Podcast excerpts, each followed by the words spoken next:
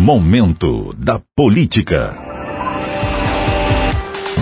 O ex-deputado e pré-candidato ao governo estadual Carlos Manato anunciou ontem que o empresário do comércio exterior Bruno Lourenço, de 39 anos, será seu candidato a vice-governador. Lourenço é presidente estadual do PTB, estando filiado ao partido há dois anos. Ele atua com o comércio exterior há 15 anos, é casado, tem dois filhos e é natural de Vitória.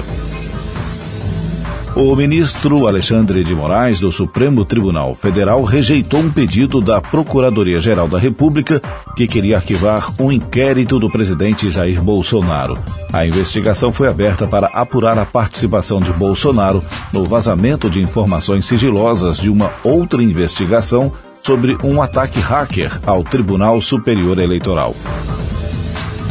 641 eleitores do Espírito Santo vão votar nas eleições de 2022 utilizando o chamado nome social, que é aquele pelo qual as pessoas transgênero, travesti e transexuais preferem ser identificadas. O número é um salto significativo em relação à eleição de 2020, quando foram 161 pessoas utilizando o nome social no estado. O prazo para incluir o nome social para votar nas eleições de 2022 se encerrou no dia 4 de maio. Momento da Política.